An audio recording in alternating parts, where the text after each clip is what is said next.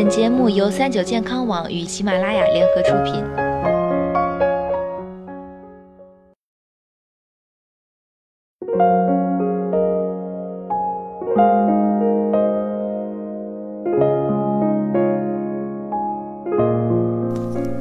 Hello，大家好，欢迎收听今天的健康养生小讲堂，我是主播探探。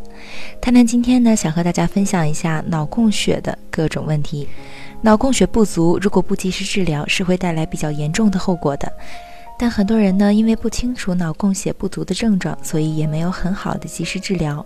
那么今天我们就来了解一下脑供血不足究竟有哪些症状。一是脑供血不足，身体就会出现三个预告，用来提醒大家：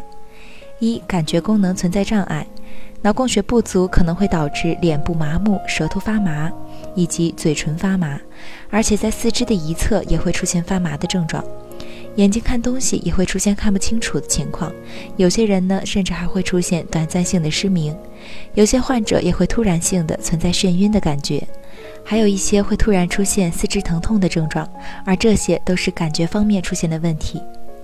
二、运动神经出现障碍，这个是脑供血不足最为常见的症状之一。患者会表现为突然性的嘴巴歪斜流口水，说话也非常不清楚，严重的甚至不能说话，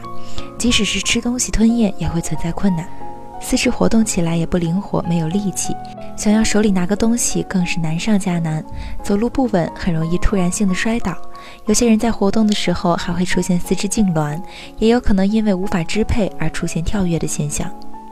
三、精神意识存在障碍，脑供血不足患者经常会出现疲劳、想要睡觉的症状，整天昏昏沉沉的。但是这种情况并不能通过好好休息就可以改善。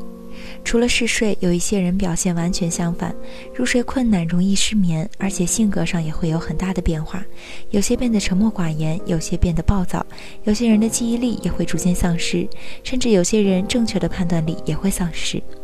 以上这三大类的表现都是脑供血不足的症状，日常生活需留心，毕竟这可不是小事，一不小心就可能会危及生命。